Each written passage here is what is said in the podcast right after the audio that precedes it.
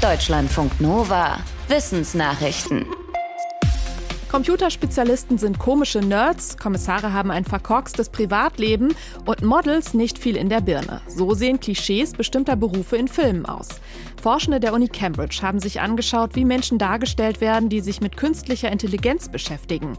Mehr als 100 Filme aus 100 Jahren haben sie analysiert. Ergebnis, der klassische KI-Profi ist ein einsames männliches Genie mit einem Gottkomplex. 92 Prozent der KI-Profis waren männlich. Das Team zählte nur neun weibliche KI-Profis, vier davon waren Untergebene eines männlichen Chefs. Für die Forschenden können diese Filmklischees Auswirkungen auf die Realität haben. In der KI-Szene liegt der Frauenanteil bisher nur bei 22 Prozent. Die Forschenden befürchten, dass die Abwesenheit von Frauen dazu beiträgt, dass zukünftig KI-Produkte entstehen, die Frauen diskriminieren. Dass Repräsentation entscheidend ist, zeigt der sogenannte Scully-Effekt. Die 90er Jahre Serienfigur Dana Scully aus Akte X inspirierte Befragungen zufolge eine Vielzahl von Frauen in die Naturwissenschaften zu gehen. Der menschliche Geruchssinn wird oft unterschätzt. Er kann aber sogar beim Lernen helfen. Das untermauert eine Studie von Forschenden der Uni Freiburg. Dafür sollten Versuchspersonen Japanisch-Vokabeln pauken. Einige waren beim Lernen, beim Schlafen und schließlich auch beim Vokabeltest Rosenduft ausgesetzt.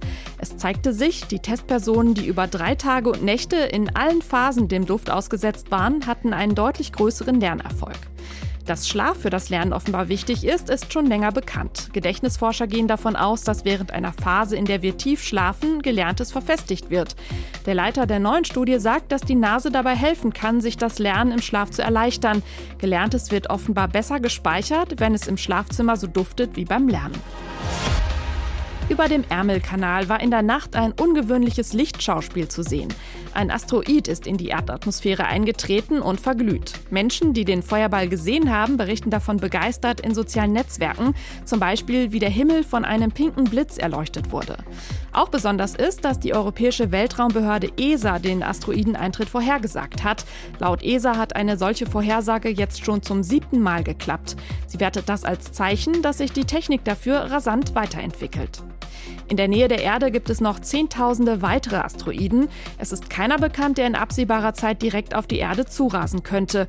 Trotzdem erforscht zum Beispiel die NASA, wie man im Notfall die Erde schützen könnte. Im Herbst war dazu ein erstes Experiment geglückt. Dabei hatte eine Sonde die Laufbahn eines Asteroiden geändert. In Frankreich gelten Froschschenkel als Delikatesse. Die anhaltende Nachfrage führt dazu, dass Europa weltweit Hauptimporteur von Froschschenkeln ist. Mehrere tausend Tonnen werden pro Jahr importiert. Forschende des Leibniz-Instituts zur Analyse des Biodiversitätswandels warnen, dass die Zahl der Wildfrösche in den Herkunftsländern weiter schrumpft. Erst wurden die Frösche vor allem in Indien und Bangladesch gefangen. Als die Tiere dort immer weniger wurden, verfügten die beiden Länder einen Exportstopp.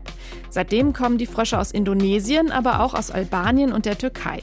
Und auch dort geraten die Populationen mehr und mehr unter Druck.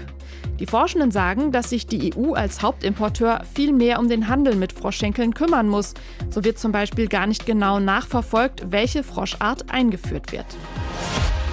Vor ein paar Wochen gab es in der deutschen Politik eine Diskussion über angeblichen Sozialtourismus aus der Ukraine. Diese Diskussion basierte auf bewusst verbreiteten Falschmeldungen in den sozialen Netzwerken. Das zeigt, wie es Falschmeldungen immer wieder schaffen, Schlagzeilen zu machen. Um dem vorzubeugen, will der Google-Konzern jetzt auch in Deutschland sogenanntes Pre-Bunking betreiben. Mit speziell produzierten Videoclips sollen Menschen schon vorher sensibilisiert werden, nicht auf Falschmeldungen reinzufallen. In einem Video sind etwa Frauen in einer Bar zu sehen. Eine von ihnen will eher gehen, weil sie Angst hat, von ukrainischen Flüchtlingen überfallen zu werden. Ihre Freundinnen erklären ihr, dass das Quatsch ist und sie auf eine Fake News-Geschichte reingefallen ist. Diese Videos liefen schon in Polen, Tschechien und der Slowakei und wurden von Millionen Menschen angeschaut.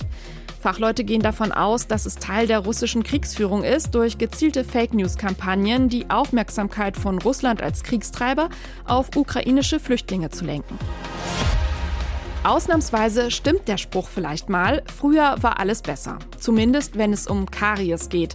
Ein Wissenschaftsteam der Uni Wien hat sich die Gebisse von Kindern aus der frühen Bronzezeit angeschaut. Die Gebisse stammen von einem Friedhof in Niederösterreich, auf dem Menschen vor mehr als 3500 Jahren bestattet wurden, darunter auch 75 Kinder.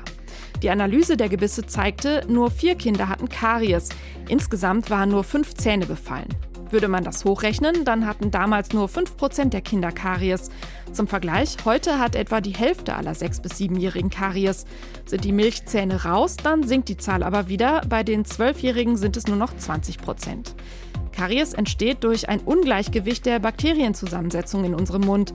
Durch eine zuckerreiche Ernährung angefüttert, nehmen schädliche Bakterien überhand und schädigen nach und nach die Zähne. Die Forschenden sagen, dass Kinder damals einen ganz anderen Speiseplan gehabt haben müssen als heute. Deutschlandfunk Nova